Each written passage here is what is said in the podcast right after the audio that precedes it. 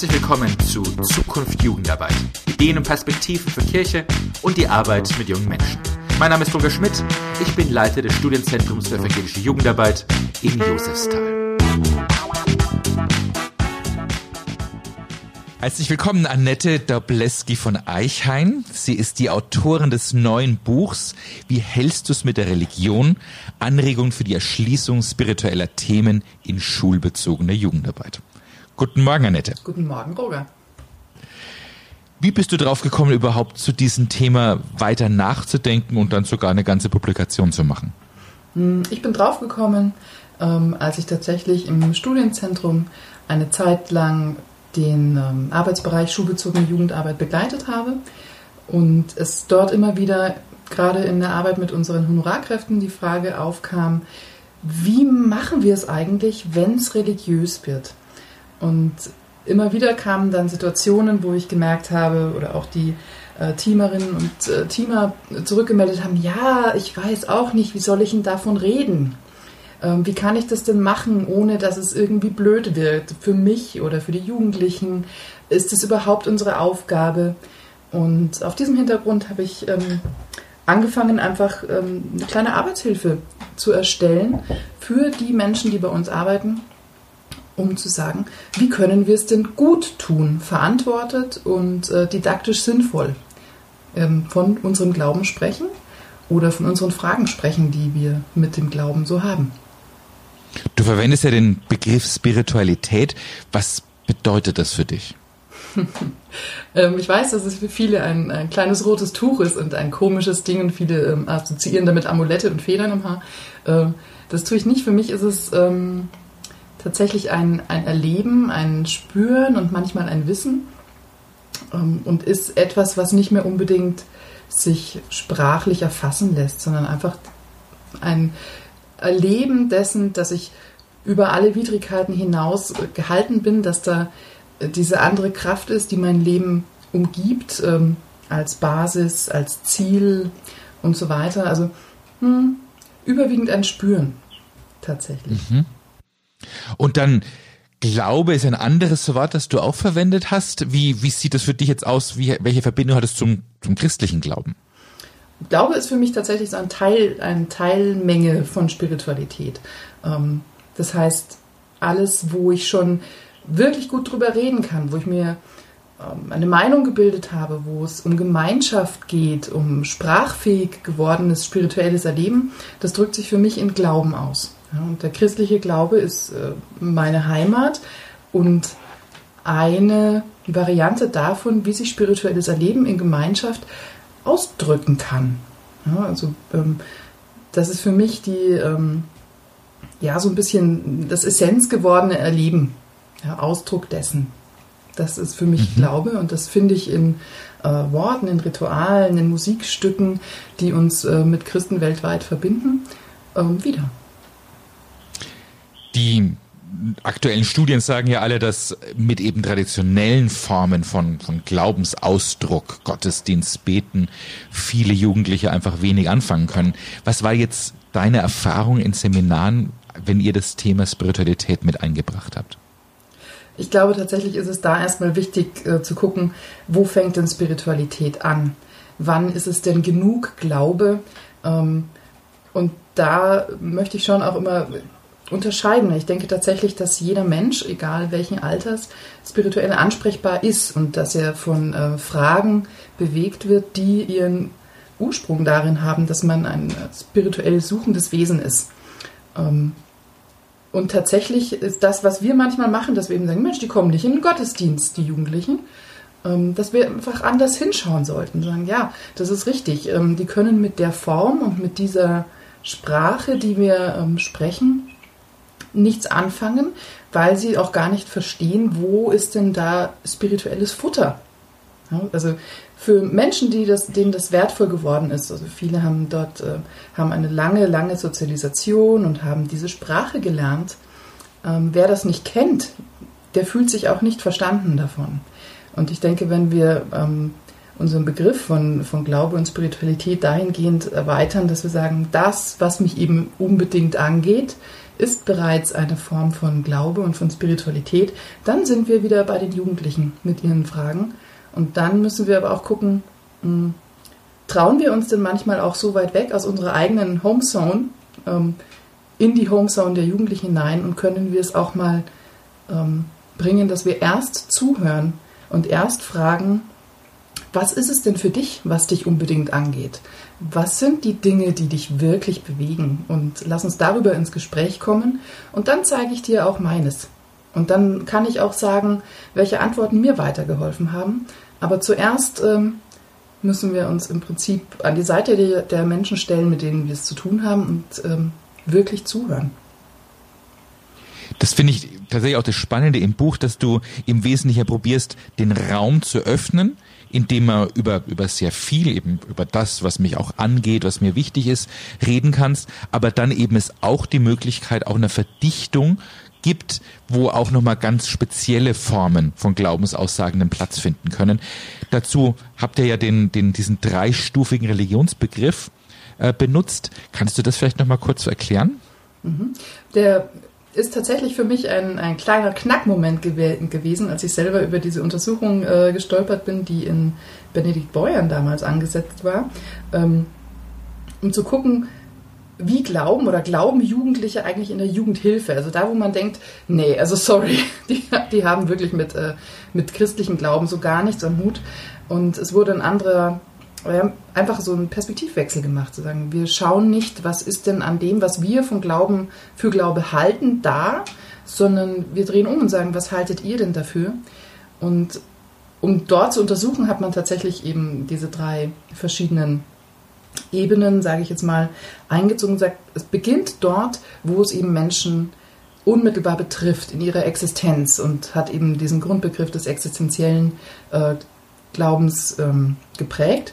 Und das heißt, alles, was uns wirklich angeht, die Frage nach ähm, Sinn, Anfang, Ende, Lebensumständen ähm, von eben von Leben oder von gelingenden Beziehungen, von gutem Miteinandersein, von Gemeinschaft, von äh, falsch und richtig und so weiter. Also all diese Fragen, die wir jetzt eben sagen würden, vielleicht auch ethische Fragen sind, ähm, sind in ihrem Bereich schon, ähm, schon eine Ausdrucksweise von spiritueller Suche.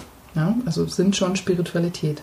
Und wenn man irgendwann dann so weiter sagt, dass man sagt, okay, diese Frage nach, ist da jemand, ist da etwas außerhalb unserer Realität? Und wenn man an den Punkt kommt, dass man sagt, ja, ich glaube schon, irgendwas ist da und ich kann mich dazu in Beziehung setzen. Ich kann damit in irgendeiner Art interagieren. Ich kann beten, ich kann mir äh, Tarotkarten legen lassen, was weiß ich. Also egal welcher Couleur diese Antwort dann ausfällt, dann kommt man in den nächsten Bereich. Das heißt, ja, es gibt eine Transzendenz, einen Transzendenzglaube.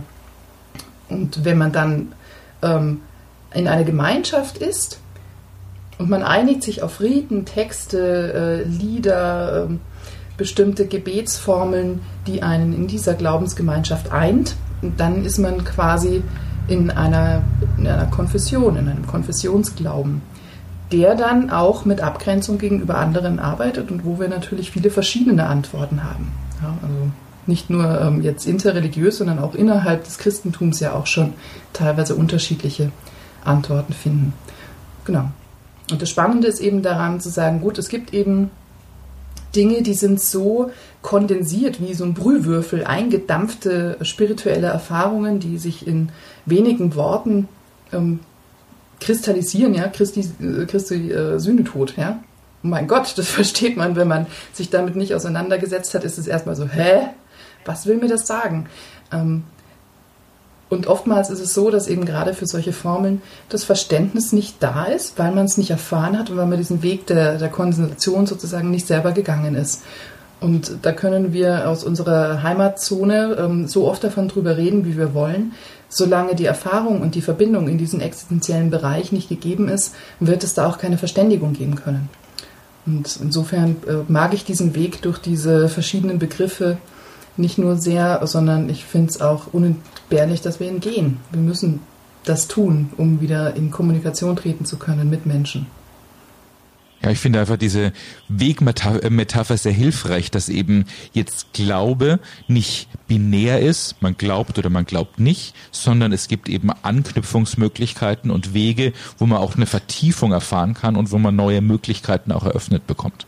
Wobei man tatsächlich aufpassen muss, so der Haken an diesem Bild ist immer, ähm, dass man dann leicht in Versuchung gerät zu sagen, ja, und wir haben es jetzt schon richtig gemacht, wir sind schon fortgeschrittener. Ähm, und das ist, glaube ich, wirklich eine Falle, die man so nicht tun sollte.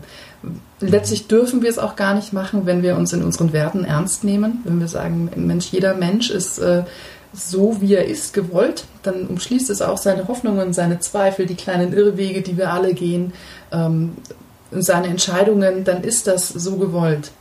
Ähm, und auf seine Weise gut so. Und es ist möglicherweise einfach ungleichzeitig mit dem, äh, was, an welchem Punkt ich in meinem Leben gerade stehe.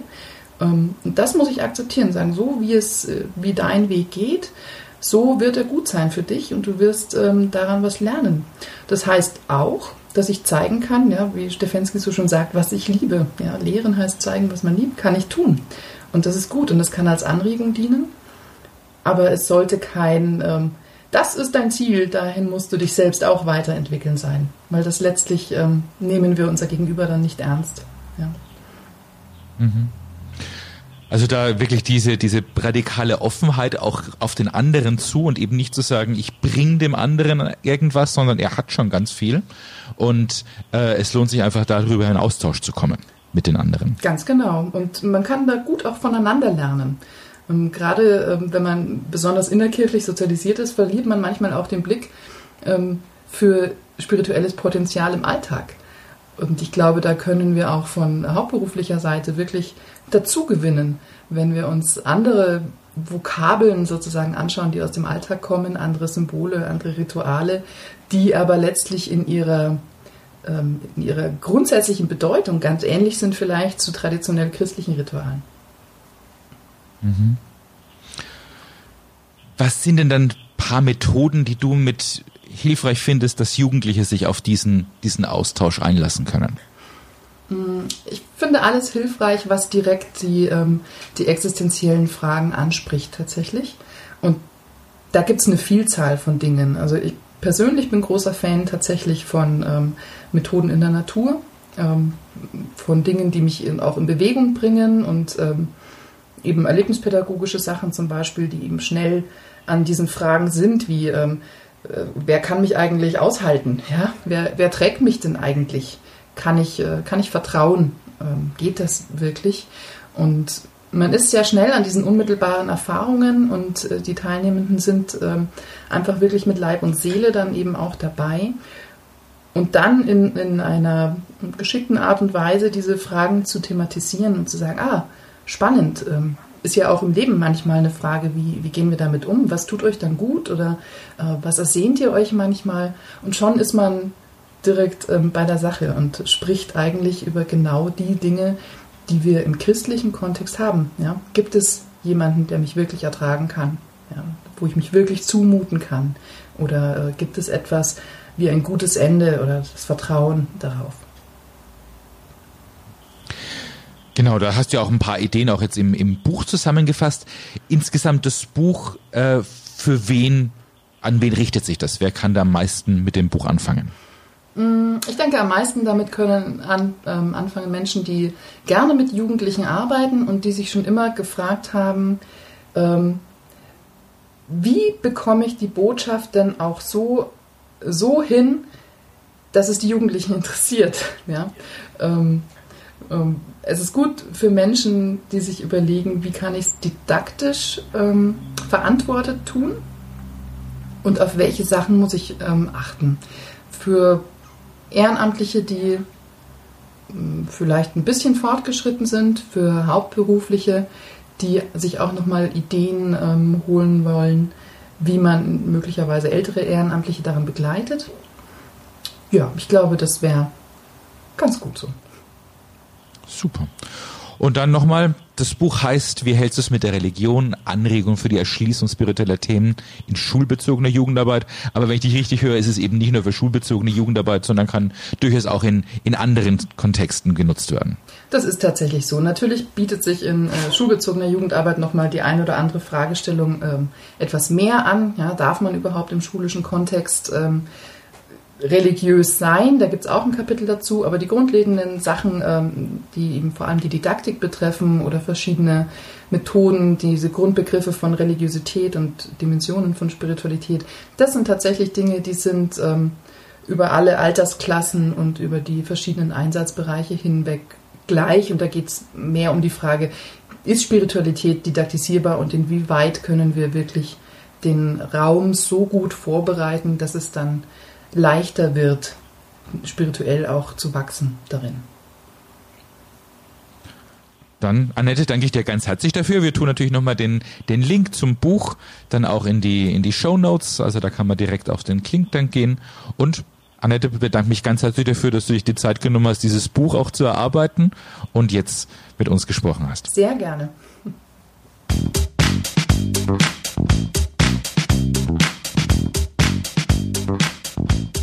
Das war Zukunft Jugendarbeit, der Podcast des Studienzentrums für evangelische Jugendarbeit in Wieserstal. Alle zwei Wochen gibt es eine neue Folge. Der Podcast lässt sich bei Apple Podcasts abonnieren und wo es sonst noch Podcasts gibt. Damit verpasst du dann keine Folge. Über Feedback freue ich mich sehr, am besten direkt an meine E-Mail rogerschmidt.josestal.de. Wenn es euch gefallen hat, schreibt eine Kritik und teilt den Podcast mit anderen. Tschüss und bis zum nächsten Mal.